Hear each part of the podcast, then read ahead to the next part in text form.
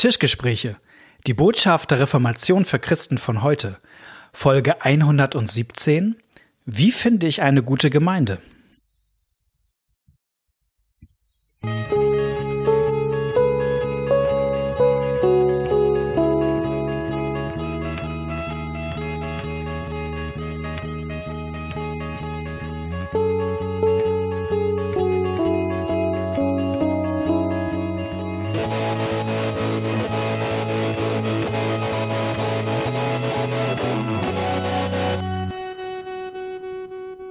Herzlich willkommen bei den Tischgesprächen.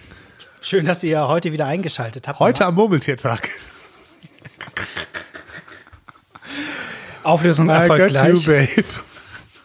Das ist ein uralter Film aus den 80er Jahren, glaube ich. 90ern, 80ern. Ein super Film jedenfalls. Mein Name ist Malte Dietje. Mir gegenüber sitzt Knut Nippe Junior und herzlich willkommen, Herzlich willkommen. Danke, dass. dass ich das bei dir zu Hause sah. Mein Kopf ist ganz matschig. Es hat äh, einen Hintergrund. Schön, dass du gekommen bist, Malte. Ja. Mein Kopf ist matschig, weil wir haben schon einmal diese Folge, die wir jetzt haben, aufgenommen. Und dann habe ich es vermasselt in der Aufnahme und deswegen müssen wir es jetzt wiederholen. Genau, wir haben zwischendurch was anderes aufgenommen. um Genau. Ganz durchzudrehen. Und ähm, ja, wir hatten eine kurze Pause, weil wir beide ein bisschen krank waren mit den Tischgesprächen. Und ähm, hoffen, ihr habt die Zeit gut verbracht in der Zwischenzeit. Ähm, und heute haben wir ein spannendes Thema, nämlich wie finde ich eine Gemeinde? eine gute Gemeinde. eine gute Gemeinde, was auch immer gut ist. Eine Gemeinde für mich. Genau, eine Gemeinde für mich. Ähm, wir hatten das letzte Mal eine lange Reihe wieder über Luther gehabt und jetzt sind wir wieder bei euren Fragen. Und das ist eine Frage, die relativ häufig kommt tatsächlich. Wie finde ich eigentlich eine Gemeinde? Weil das, man das aus ganz verschiedensten Gründen dahin kommen kann. Also man kann, also ich kenne viele, die, die irgendwie aus einer frommen Gemeinde kommen, da aufgewachsen sind, irgendwie so als Jugendliche ganz involviert waren und dann zieht man zum Beispiel zum Studium oder für einen Jobwechsel in eine neue Stadt. Und dann ist die Frage auf, auf einmal, wo gehe ich eigentlich hin? So, und dann ist da, vielleicht ist man in einer großen Stadt, dann gibt es ein riesiges Tableau an Möglichkeiten, weil irgendwie fünf Kirchtürme direkt um die Ecke sind und, und so fort. Man kann aber auch auf die Frage ganz anders gucken. Oder, oder ich, ich komme berufsbedingt irgendwo hin, Genau. wo es nicht dieses riesige Angebot gibt, sondern wo in der Nähe das Angebot sehr begrenzt ist. Ja. Und ich dann ganz überrascht bin, auf was ich mich da einlassen muss. einlassen muss. Ja. Ja, und es gibt auch, auch, auch ich kenne es von vielen, die darunter auch echt leiden. Die sagen, ich bin, also ich bin nicht so irgendwie ganz neu in der Stadt und suche nach einer Gemeinde, sondern ich bin seit Jahren in einer Gemeinde und ich halte es hier einfach nicht mehr aus. Äh, sollte ich nicht vielleicht mal mich umschauen und, und wenn ja, wonach gucke ich denn dann eigentlich? So, auch das gibt es ja. Und ähm, genau, von daher glaube ich, kann man, das ist Genau, das, das ist eigentlich die, nicht wie finde ich eine Gemeinde ist, sondern so ein bisschen der Kernpunkt ist, wa- was sind eigentlich die Kriterien, nach denen ich eine Gemeinde aussuche? Genau. Genau, man kann da ganz, sag ich mal, technisch Ja, rangehen. du hast von deinem Freund da erzählt. Ja, ähm, Das kann ich jetzt immer sagen, du hast, du hast doch da mal was erzählt. ja, ja. ähm, ich ich, ich kenne jemanden, der hat, der kommt sozusagen beruflich aus dem Qualitätsmanagement. Also, und der hat das dann einfach, so wie er das beruflich kennt, äh, ist das angegangen. Er hat sich jetzt überlegt, was sind die Kriterien, hat dann so für sich selber so vier, fünf aufgestellt, wie, wie ist die Lehre in der Gemeinde, wie ist der Worship, wie ist, wie ist ähm, die, die Gemeindekultur und so. Und dann hat er quasi so Rubriken gemacht und dann haben, hat er sich irgendwie sechs, sieben Gemeinden angeguckt und hat in jeder Gemeinde dann Noten vergeben für jede Rubrik und dann kam am Ende quasi was raus. Also so kann man es machen. Ähm, weiß nicht, ob ich es machen, so machen würde. Ähm, ich würde erstmal auf was ganz Grundsätzliches gucken. Und zwar auf etwas, was wir in unserer Tradition als evangelisch-lutherische Kirche so haben zu diesem Ja. Thema. Es gibt nämlich die CA. Sogenannte Confessio Augustana oder auf Deutsch das Augsburger Bekenntnis, wo damals die Protestanten gesagt haben, was ihrer Meinung nach die Basics christlicher Lehre Ja. sind. Und zwar nicht nur eigentlich evangelischer Lehre oder lutherischer Lehre, sondern erstmal eigentlich christlicher Lehre. Genau, der, An genau, der, Der Anspruch, Anspruch. Der Anspruch war, dass, hey, da, da, darin sind wir uns doch einig, oder? Und dann haben die Katholiken Ja. gesagt, na, nicht ganz, und haben eine Gegenschrift geschrieben und dann haben die Pro- Protestanten erst nochmal ähm, begründet, aber der Anspruch war eigentlich, wenn wir hier reden, darüber sind wir uns doch einig. Genau. Und für die Frage, wie finde ich eine Gemeinde oder was ist eigentlich, macht eine gute Gemeinde aus, glaube ich, gibt es einen Artikel, also einen Abschnitt in dieser Confessio Augustana, der ganz hilfreich ist. Und das ist nämlich der siebte Artikel. Und der liebe Knut hat vor sich schon ein Gesangbuch liegen. Und da ist das nämlich das alles drinne. Vorlesen. Genau, Artikel 7. Artikel 8 könnten wir aber, ist auch nicht ganz ja, lies, lies mal, aber erstmal Es wird auch gelehrt, dass alle Zeit eine heilige christliche Kirche sein und bleiben muss, die die Versammlung aller Gläubigen ist, bei denen das Evangelium rein gepredigt und die heiligen Sakramente laut dem Evangelium gereicht werden. Denn das genügt zur wahren Einheit der christlichen Kirche, dass das Evangelium einträchtig im reinen Verständnis gepredigt und die Sakramente dem göttlichen Wort gemäß gereicht werden.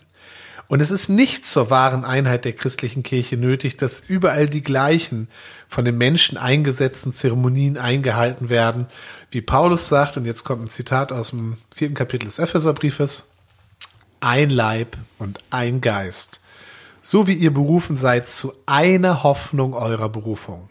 Ein Herr, ein Glaube, eine Taufe. Merci. Das Thema ist jetzt nicht, wie finde ich eine gute Gemeinde. Das Thema ist hier Einheit der Kirche. Aber eben auch, was ist Gemeinde? Genau, was das, das schwingt damit. Aus?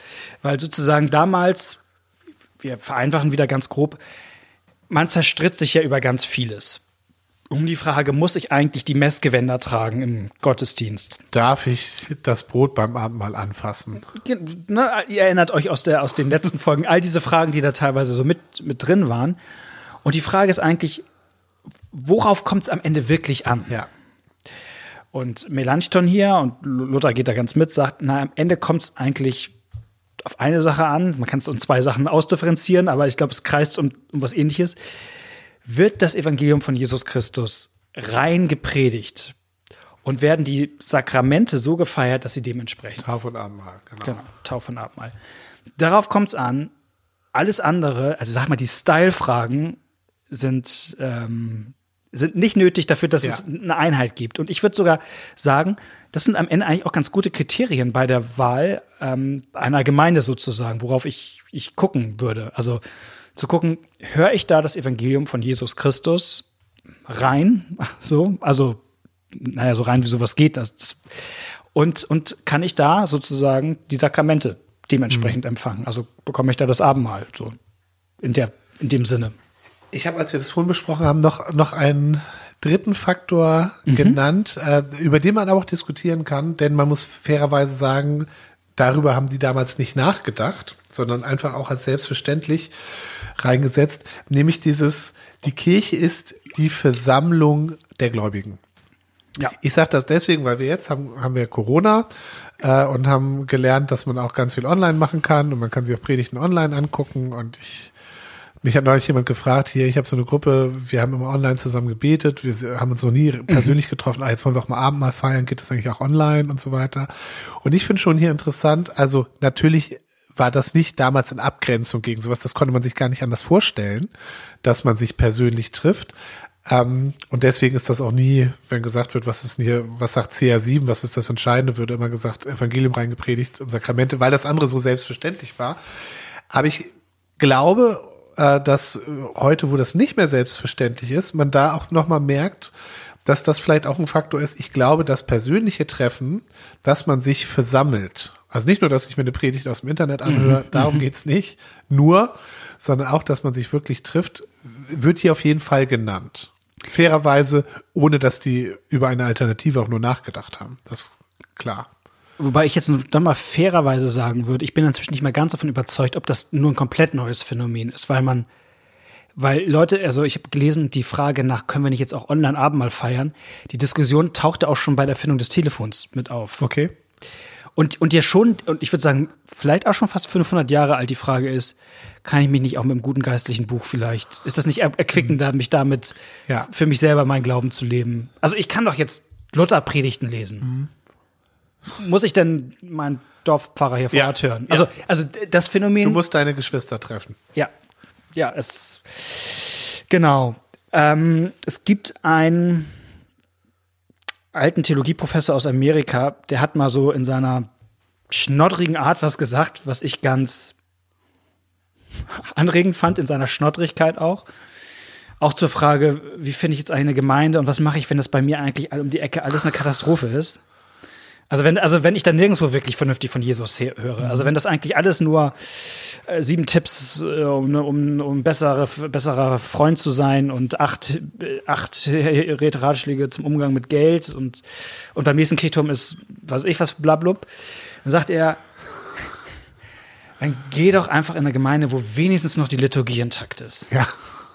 So, weil er sagt, Liturgie ist dazu da, die Gemeinde vor dem Pfarrer zu beschützen, damit, wenn der nur Quatsch macht, zumindestens die Liturgie uns noch was geistlich mitgibt. Und dann sagt er, geh doch in den Gottesdienst, wo wenigstens noch die Bibeltexte gelesen werden, wo ihr im Psalm betet, das Vaterunser betet, euren Glauben bekennt, wo der Pastor, ob er daran glaubt oder nicht, euch Leib und Blut Christi gibt. So. So, und für die zehn Minuten dazwischen in der Mitte, machst halt die Ohren zu. Das ist schnoddrig, so, ne? Aber ist, ich finde, ähm, da ist, da ist was dran. Da ist eine Weisheit drin. Mhm. So. Ne? Ich, ich erinnere mich an, an eine Gemeinde, in die ich ähm, mal im Studium ab und zu gegangen bin. Also ich habe das vorhin schon erzählt. Es gibt, glaube ich, so unterschiedliche Phasen. Vorhin heißt immer die Folge, die es die, nicht mehr gibt. Die Folge, die The Lost, The, the Lost, Lost, Folge. The Lost Tape. Um, ähm, the Lost Tape. Um, ähm, also ich, ähm, als ich von meiner Heimatgemeinde weggegangen bin zum Studium, habe ich mir, ich habe in Kiel studiert, habe ich mir da eine Gemeinde gesucht, ähm, wo ich fest verankert war, habe mir da aber auch schon andere Gemeinden angeguckt. Das fand ich einfach interessant. Ähm, mhm. Ich war dann aber auch noch an anderen Orten und ich war, glaube ich, ein Jahr einmal in Marburg oder so oder anderthalb Jahre und da habe ich bewusst mir keine feste Gemeinde gesucht. Ich war da auch in so einem christlichen Studienhaus. das war sozusagen meine Gemeinde, meine verbindliche Gemeinschaft. Aber dann, da habe ich mir alles Mögliche mal angeguckt, einfach auch nur mit dem Ziel zu sehen, was es so gibt. Mhm. Und ähm, das fand ich in der Phase auch okay. Ähm, aber was ich vorhin noch nicht erzählt habe, Malte, es gab eine Gemeinde, wo es einen Prediger gab, der Gesetz und Evangelium nicht, nicht trennen konnte, der das immer durcheinander gebracht hat. Aber er hat es versucht. Also man merkt das in der Predigt, dass er, dass er wusste, dass es um mehr geht als diese fünf To-Dos und dass er mhm. damit rang. Ähm, aber zum Schluss, zum Schluss lief es doch immer darauf hinaus. Ja, also da bin ich gerne hingegangen, weil ich mich mit dem verbunden gefühlt hat, obwohl ich äh, eigentlich fast immer dachte, er hat's nicht, er hat das nicht richtig. Und trotzdem war das trotzdem, dass er danach suchte und es versuchte und, und auch mit dem Text sich auseinandersetzte, das, da war er mir ein Bruder. Mhm. So. Ja. Cool. Ja, ja, ja, manchmal zählt, zählt es der gute Wille, ne? Das, ja, nee, das ging auch nicht nur um eine Bewertung, sondern ich, also, es gab manchmal, wo ich dachte, ja, hier, also, wo, wo ich auch das Gefühl hatte, ich, ich, ich wusste es besser, muss ich ja. jetzt in aller Eitelkeit sagen. Nein, aber ähm, es war nicht, es war nicht, es hat nichts mit gutem Willen zu tun, sondern mit, Soli mit Solidarität. Das war ein, mhm. ich fühlte mich mit dem verbunden, in dem Suchen nach dem, wo, wo sagt Gott mir hier was? Mhm. Oder wo spricht Gott mir hier was zu? Da, da waren wir eins. Auch wenn das dann in dem gelesenen Bibeltext deutlicher war als in der Predigt selber. Ja. Du hast ähm, jetzt ein gesagt, du hast in der Zeit deines Lebens mal ganz viele verschiedene Kirchtürme ja. dir angeguckt und vielleicht auch Gemeinden, die keinen Kirchturm hatten. So, und äh, trotzdem weiß ich von dir dein Votum, deine Faustregel, ne? Ja. Kein ehernes Gesetz, aber ne, als Faustregel würdest du sagen, am besten geht man als Christ doch zum nächsten Kirchturm. Ja, genau. So. Also auch da, äh, da hast du ja vorhin schon, schon scharf nachgefragt. Also äh, da muss ich auch sagen, in einer, in einer Großstadt, also Kiel ist keine Großstadt, aber in Kiel zum Beispiel. Äh, ab 100.000 Einwohnern zählt man per Definition okay, zur Großstadt. Also der Großstadt Damit ist Kiel, Kiel auch eine Großstadt. Wo Malte und ich beide gewohnt und studiert haben, wenn auch in unterschiedlichen Jahrhunderten. Ähm, Jahrtausenden. Jahrtausenden. ähm, da ist nur so, also da, da war ringsherum waren waren Kirchen und so weiter und da ging es mir jetzt Früher, nicht, da, ja. da geht es jetzt nicht darum, ob man jetzt drei oder oder fünf Minuten zur nächsten Kirche fährt. So darum ging es mir nicht. Nein, aber grundsätzlich glaube ich, also da, da, also da muss man quasi auswählen, sag ich mal so. Grundsätzlich ist da, ist die, die nächste Gemeinde ist die eigentlich, wo ich hingestellt bin. Mhm. So. Und ähm, dass das anders ist, also ich, es gibt gute Gründe, auch nach was anderem zu gucken. Es gibt aber auch schlechte Gründe. Äh, da kannst du gleich noch mehr zu mhm. sagen. Und das liegt einfach an, an einem sehr hohen Standard, den wir haben und an unserer ähm, Mentalität, dass wir mhm. überall immer das Optimierte für uns raussuchen und inzwischen, also weißt du, früher war ich froh, wenn ich im Laden äh, einen guten Rucksack gesehen habe und heute gucke ich im Internet und äh, ver vergleiche 20 verschiedene Modelle und ärgere mich dann, dass mein Lieblingsmodell es nur in Schwarz und nicht in Blau gibt, weißt du? Also ja. äh, das muss alles jetzt so zugeschnitten oder oder ich habe gesagt, früher hat man Radio gehört und freute sich, wenn jeden zweiten Tag mal ein Lieblingslied kam und heute mache ich mir eine Playlist, die nur aus meinen Lieblingsliedern besteht. Also es ist das halte ich, und das halte ich für, für gefährlich. Und wenn man sich einfach anguckt, die, die aller, aller, allergrößte und längste Zeit in der Kirchengeschichte waren, waren die Leute froh, wenn sie eine Gemeinde hatten, wo sie überhaupt hingehen konnten. Mhm. Ja, damals zur Zeit des Neuen Testaments, da gab es in Rom eine Gemeinde, Korinth eine Gemeinde und so weiter. Und die waren alle nicht perfekt. Ähm, da wäre dann nochmal CR8 interessant, äh, wo es auch darauf, darum ausgeht, dass auch da die perfekte Gemeinde nicht geht und dass nee. es darum auch nicht geht. Aber die Leute waren froh, wenn sie überhaupt äh, Gemeinschaft mit anderen Christen haben konnten. Und wir wissen aus den Briefen, wie, wie, wie krumm diese anderen Christen manchmal waren. Und das ist, glaube ich, grundsätzlich gut. Da, wo Gott mich hingestellt hat, da gehe ich ja. in Gottesdienst. Aber diese Tendenz ist halt eben, das ist das Supermenschliche auch im Neuen Testament, man sieht sie schon. Weil damals, also man darf sich ja die ersten Gemeinden nicht so vorstellen, wie die hatten so eine riesige Kathedrale, wo dann tausend, ja, ja. tausend Leute zum Gottesdienst kamen sondern eine Gemeinde bestand im Grunde aus kleineren Hausgemeinden. Ja.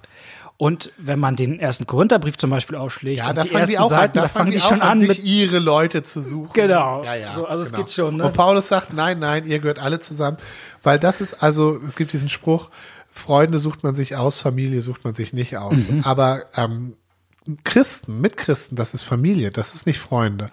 Und ich finde auch, also wenn man sich Jesus anguckt und schon den Zwölfer Jüngerkreis, was für unterschiedliche Charaktere ja. Jesus da zusammengestellt hat. Ja, die für, früher ein völlig, die, also der eine war Zelot und hat gegen die Römer Aufstände gemacht und der andere war Zöllner und hat mit den Römern paktiert. Und diese Leute, ja, die sich früher nicht mal also da konnte Rechts- und Linksradikaler, sag ich. Ja, so da konnte man froh sein, wenn die sich so, auf ne? der Straße treffen und ja, sich ja. keine reinhauen. Die holt Jesus jetzt zusammen und sagt, ihr seid jetzt Brüder. Ja. Ähm, und so geht das ja dann weiter in den Gemeinden mit Juden, Christen und Heidenchristen. Das ist Kennzeichen auch christlicher Gemeinde, dass unter Jesus, dass Jesus Leute zusammenstellt, die nicht die gleiche Meinung, nicht das gleiche Milieu, nicht die gleiche Bildung und so weiter haben.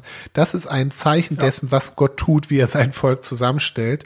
Und so verständlich das ist, dass man sagt, wo sind denn, wo ist die Gemeinde, wo die Leute alle meinen Musikgeschmack haben und wo die Leute alle in meinem Alter sind und was weiß ich. Mhm. Das ist verständlich, aber ähm, Jesus tut auch eben was anderes. Ja.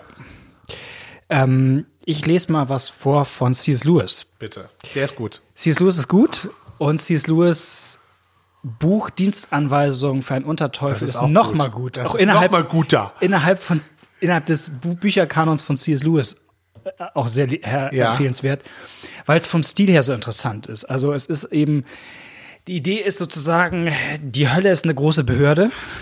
Ja. Und es gibt quasi äh, ähm, äh, Ober Teufel und kleine Unterteufel und es gibt einen kleinen Unterteufel, einen kleinen Dämon, der, der die Menschen versuchen soll und der kann das noch nicht so richtig. Der muss jetzt an die Hand genommen werden von einem Ausbilder, der ist in der Lehre und ähm, das ist im Grunde ein, ein, ein Briefwechsel, ein fiktiver, wobei man immer nur die eine Seite liest. immer nur von dem Oberteufel, der die Anweisung gibt. Genau, der schreibt quasi seinem Lehrling immer Anweisungen und der ist quasi auf einen Mann angesetzt. Genau, und muss den erst vom Glauben fernhalten. Das schafft mhm. er nicht, der wird ein Christ, der Mann, und dann soll er ihm wenigstens den Glauben jetzt durcheinander bringen. Ja. Und der kleine Unterteufel ist ganz besorgt und denkt, der Mann, der guckt sich ja, der geht ja gerade durch ganz viele verschiedene Kirchen. Genau, also der, der, der geht nicht einfach nur in Gottesdienst, sondern der macht sich richtig Gedanken und guckt sich verschiedene Gemeinden an. Das ist ja ganz schlecht. Und dann ah. sagt ihm sein Onkel, glaube ich, ne, der, der Ausbilder ist, mhm. glaube ich, auch noch sein Onkel, gesagt, nee, und jetzt du? Genau, er ist total happy, weil er denkt, ah, wenn er sich schon verschiedene Gemeinden anguckt, dann haben wir ihn schon fast. Dann haben wir ihn schon fast. Und dann lese ich mal einen kurzen Abschnitt vor. Der Ausbilder sagt, Sicherlich weißt du, dass für einen Menschen, der nicht vom Kirchgang kuriert werden kann, das nächste und beste ist, ihn in der ganzen Nachbarschaft umherzuschicken, um nach der Kirche zu suchen, die ihm in Anführungsstrichen zusagt. Und das so lange, bis er zum eigentlichen Feinschmecker oder Kenner in Sachen Kirche wird. Ja, das mit dem Feinschmecker ist gut. Ja. Äh, Lewis bringt im weiteren Verlauf zwei Argumente, wo er sagt, ähm, das ist ein bisschen das Problem beim, wenn man, wenn man nicht in die nächste Gemeinde geht, sondern die, die einem zusagt. Das eine ist, man tendiert dazu, im Grunde ähm, nicht den Menschen auszuweichen, mit dem man zusammengestellt so ist, und sich Menschen zu suchen, mit denen man ganz viele Gemeinsamkeiten hat, die den gleichen Geschmack haben. Und sagt, das ist nicht der Sinn von Gemeinde. So, mhm. das, und das war damals in der anglikanischen Kirche vor allen Dingen High Church, Low Church, Leute, die sehr liturgisch oder oder eher, sag ich mal, freikirchlich in Anführungsstrichen ja. Gottesdienste feiern wollten so und, und er sagt, das ist am Ende. Er sagt, Lewis sagt, wenn es wenigstens um Theologie gehen würde, dann, also dann, dann hat man einen Punkt. Ja. So, ne? Aber oft geht es um, um Stil und, und, und äh, Fragen. Und, und das andere, das finde ich fast sogar noch wichtiger, ist, dass er sagt, man ändert seine Rolle in dem Moment, ja. wo ich eine Gemeinde suche. Weil dann, er sagt, dann bin ich nicht mehr ein Schüler, sondern ein Kritiker. Und ein Kritiker jetzt im Sinne von, nicht im Sinne von kritisch sehen, dass man nicht Dinge kritisch sehen darf, aber er sagt im Sinne von eines Restaurantkritikers, so, also ja. eines Feinschmeckers, der, der ne? Nicht, der nicht isst, um satt zu werden, genau. um ernährt zu werden, sondern der isst, um dann Noten zu verteilen. Genau. Ob, äh, wie, wie das Arrangement auf dem Teller war. Genau. Und das kann man, und das ist, leuchtet jedem ein, dass man das nicht soll. Und ich merke das ja an mir selber, an meinem eigenen Herzen auch. Das ist ja bei Pastoren fast eine Berufskrankheit, dass man eigentlich kaum Gottesdienste genießen kann, sondern eigentlich immer irgendwie guckt, wie, ja, ja. wie war das so und so und so und so. Ja, oder auch, auch wenn was gut läuft, ey, das könnte ich auch mal machen. genau, obwohl ich wiederum merke, genau, es geht eigentlich nicht darum, in dem Moment Gottesdienst zu feiern. Mhm. Mein Herz ist da im anderen Modus. Und das ist alles kein Totschlagargument zu sagen, es kann nicht Gründe geben, warum ich mich auf eine Suche mache nach einer Gemeinde. Aber ich finde, diese, diese Punkte, die du es da macht, sind schon, haben ihre Berechtigung. Ja. Ja. Mhm. So, so würde ich es mal formulieren. Ich hatte ja auch noch ein, äh, ein Zitat. Ja. Bonhoeffer. Bonhoeffer. Also, äh, was, das hat mich, ähm, hat mich mal sehr beeindruckt. Der hat ein Buch geschrieben, Gemeinsames Leben. Da geht es eben mhm. um christliche Gemeinschaft. Ist auch in seiner strengen Phase, wo er sehr streng und radikal formuliert. Genau, also wenn man Bonhoeffer, da musst du echt manchmal richtig schlucken. Also, ja. Also, also Bonhoeffer ist deshalb so spannend, ähm, weil man den so schwer einordnen kann. Ja, weil er auch so verschiedene Phasen hat. Ja. Aber die, also, aber seine strenge Phase mag ich grundsätzlich gerne, ja. wobei ich ja immer, also das, äh, ich kriege ja manchmal immer aus Nachfolge das mit der billigen Gnade um die Ohren gehauen. Mhm. Aber das ist jetzt ein anderes Thema. Ähm, nein, aber in, in, in gemeinsames Leben, da schreibt er so sinngemäß, der Traum oder das Ideal von der perfekten Gemeinde oder von der, das Ideal von Gemeinschaft ist der Feind von der realen Gemeinschaft und macht die kaputt. Weil du ständig, weil du dich nicht auf die Leute richtig einlässt, sondern ständig nur im Kopf hast, wie es sein müsste. Und da, und das sozusagen das, was Gott dir im Konkreten schenkt, äh, es dir vermiest. Ähm, also ich weiß nicht, ob das ein gutes Beispiel ist. Das gibt's ja manchmal zu Weihnachten so. Die mhm. Idealvorstellung, wie das, wie die Weihnachts, Weihnachtsfest abzulaufen hat, ich meine jetzt nicht den Gottesdienst, sondern eher so das Familien, die Familienfeier, die ist ja häufig etwas, was die Familienfeier total unter Stress setzt ja. und was das Ganze eskalieren lässt, ja, weil jeder so seine harmonischen Idealvorstellungen hat und wenn dann irgendwas schief läuft, dann pff, ist gleich alles. Und diese, also das finde ich. Hatte ich dir nicht gesagt, dass du eine andere Fleischsorte kaufen das, wolltest? Das finde ich, das finde ich, genau. Oder alle, alle, wieso seid ihr nicht alle fröhlich? ähm, also die, äh, gerade wenn man so also bei uns hat das ja oft Konjunktur, ah, eine Vision von Gemeinde zu haben, ja. ein Traum von Gemeinde und so weiter. Und da finde ich Bonhoeffer gut, der sagt, das kann sehr schädlich sein, das kann destruktiv sein, das kann der wahren Gemeinde, der wahren Gemeinschaft, die wirklich da ist, die, die, die mhm. Gott da vor Ort hat, im Weg stehen. Ja, Bonhoeffer sagt, Gott hasst Träumerei. Er ist, er ist äh, immer ein bisschen in der Wortwahl etwas schärfer und genau, als wir ich, vielleicht würde, heute. Also genau, und da würde ich dann auch sagen, das muss man jetzt auch nicht verabsolutieren und es ist grundsätzlich schon nicht verboten, auch drüber nachzudenken, hier gibt's irgendwas. Ich lese ihn mal vor. Ja, bitte. Jedes menschliche Wunschbild, das in die christliche Gemeinschaft mit eingebracht wird, hindert die echte Gemeinschaft und muss zerbrochen werden, damit die echte Gemeinschaft leben kann.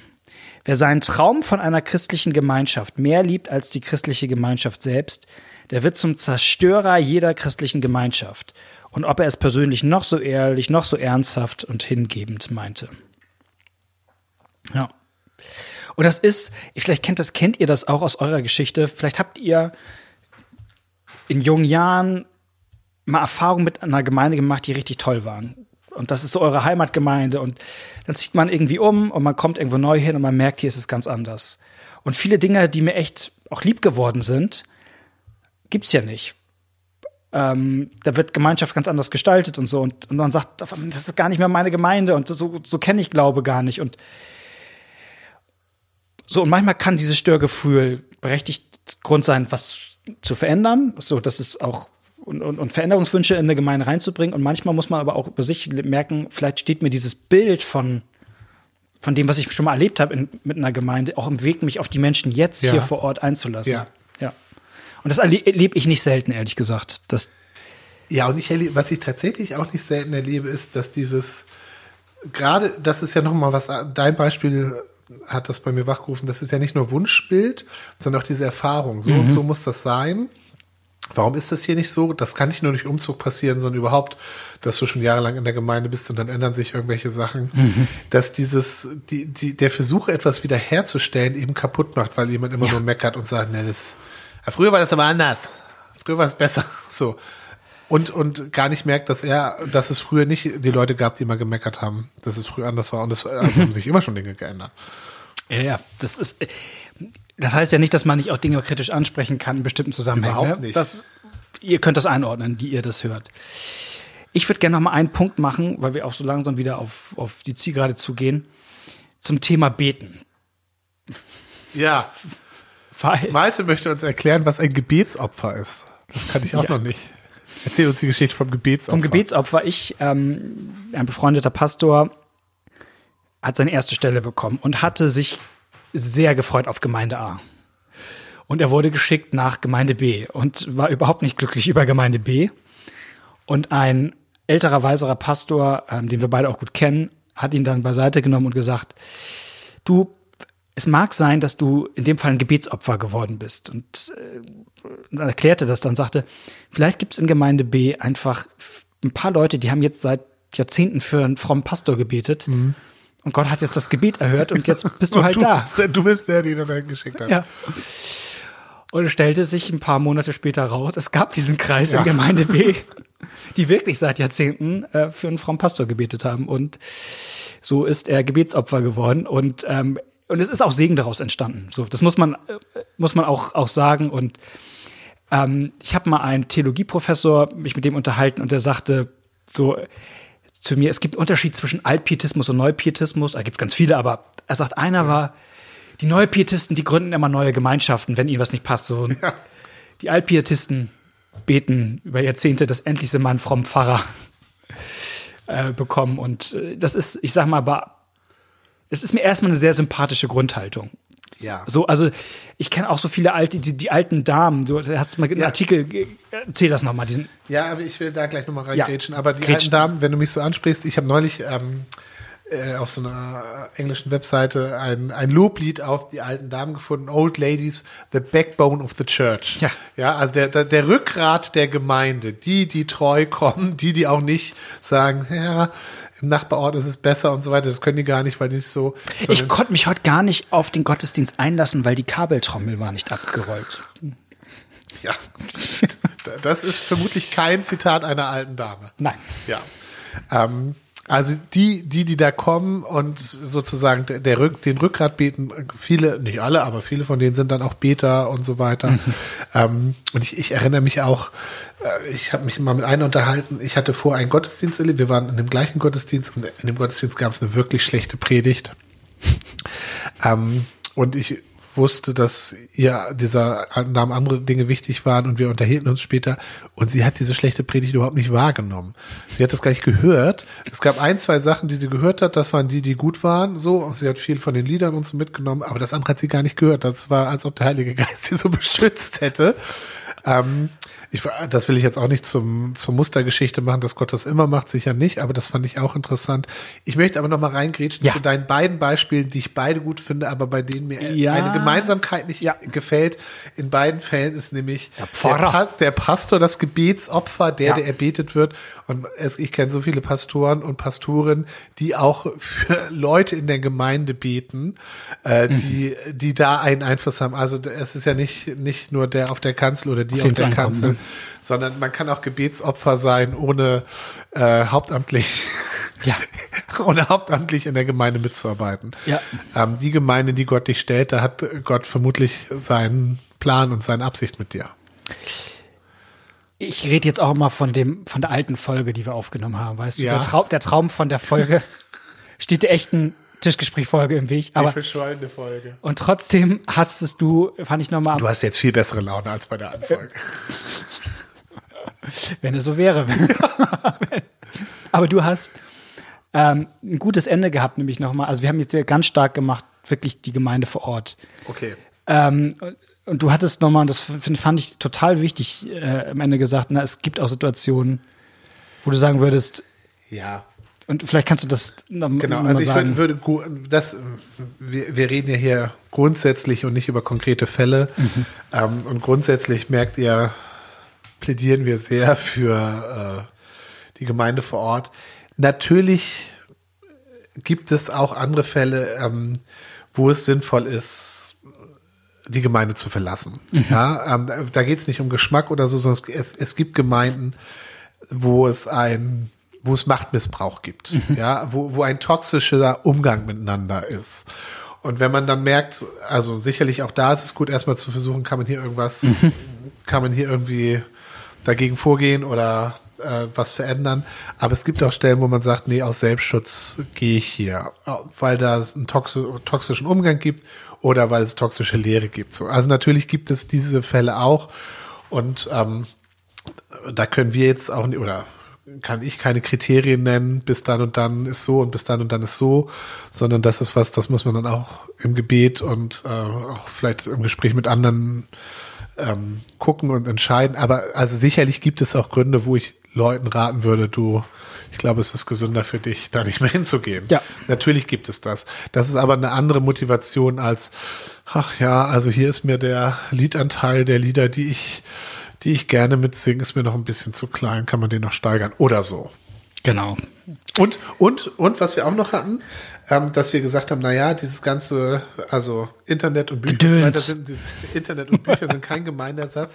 Ja. Podcast auch nicht, ne? Pod Erst recht nicht. Erst recht nicht. Aber natürlich sind das Sachen, die als Ergänzung, äh, als Nahrungsmittelergänzung dienen können. Ähm, und das geht mir ja auch so, Ja. ähm, dass ich natürlich also gewisse Literatur für mich ganz wichtig ist und das auch für mich eine, ähm, ein Ausgleich ist für Defizite. Ja. So. Das, das kann ja, also, das ist ja, keine Ahnung, du bist in einer Gemeinde, also für mich ist das als, als, als, als Pastor auch eine richtige Herausforderung. Wie adressiere ich das? Ich, ich bin ja, in, ich habe eine Gemeinde, wo, wo das Spektrum einfach sehr groß ist von Leuten und, Ja. und auch zwischen, sag mal, wie einfach und wie, wie, wie tief steige ich ein. Und ich kann auch, könnte schon verstehen, wenn es auch Gemeinden gibt, wo man sagt, ey, das ist mir zu oberflächlich hier. Ja, ja, ja. Und, und da kann gerade sowas, Ja, richtig. äh, ne? also wenn die Tischgespräche zu oberflächlich sind für euch, auch da kann man noch andere Nahrungsergänzungsmittel Genau. nehmen. Nein, ähm, wir sind über der Zeit ähm, und wir hoffen, ihr habt ein bisschen was mitnehmen können für die Frage, ja, ich und, ich und Gemeinde.